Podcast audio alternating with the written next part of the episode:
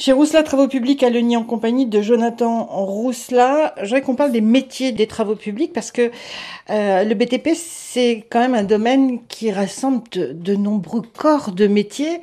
Vous avez combien de corps de métiers ici? Vous avez combien de salariés déjà ici? Alors chez RTP on est, euh, j'aurais dit 4, 24 compagnons et euh, 4 personnes dans les bureaux. Euh, sur ces 24 compagnons j'ai une grande partie d'hommes mais euh, j'ai euh, une jeune fille en l'occurrence qui est sur un camion qui fait aussi de la partie manuelle, c'est-à-dire qu'elle n'est pas que enfin conductrice de camion, elle fait la partie opération gravillonnage, enrobé, cylindrage.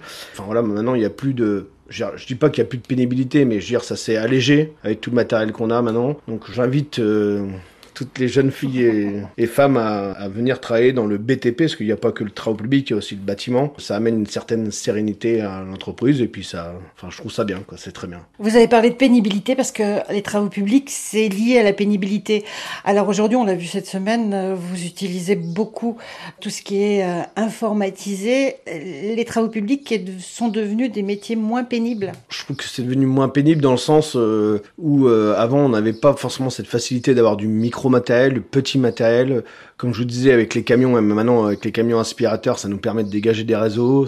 Avec les têtes rotatives aussi qu'on a sur les pelles, la plupart de, mes opérateurs ont ce genre de, matériel sur, chaque machine, ce qui permet de dégager des réseaux, d'approcher au plus près des obstacles. Maintenant, il y a même aussi euh, toute la partie application, euh, quand on parle d'enrobage, il y a des mini finishers, il y a des, il y a même des outils qui se mettent sur des sur des pelles. Euh, il y a des, enfin voilà, c'est ça s'est automatisé et c'est quand même euh, très bien pour notre métier. Quoi. On a parlé de pénibilité dans les travaux publics. Bon, c'est moins pénible, mais la sécurité, elle est toujours omniprésente chez vous. Déjà, la première sécurité, c'est que chaque personne mette ses EPI. Donc, ce qu'on appelle les EPI, c'est le casque, baudrier, gants, les protections pour les oreilles, les protections pour les, les yeux, euh, le, masque quand on découpe. Enfin, on, on le dit jamais assez souvent.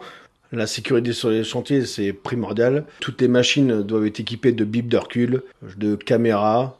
On n'est jamais à l'abri euh, de passer dans le mauvais côté de la machine, euh, malgré euh, les caméras, malgré tout ce qu'on peut entendre le bip. On a tellement l'habitude de, de, quotidien avec eux, il faut toujours qu'on reste sur une vigilance euh, optimum. Et on va terminer avec du recrutement parce que, euh, bah, comme beaucoup d'entreprises, vous êtes à, la recherche de personnel. On est à la recherche de personnel et on cherche vraiment des personnes euh, pour faire des travaux en maçonnerie, en ouvrage au sol, de la pose de bordure, de la pose de canalisation, de la pose de, de pavage, tout ce qui est aménagement verdé. Et on cherche aussi une personne pour conduire des camions et sur une mini-pelle aussi.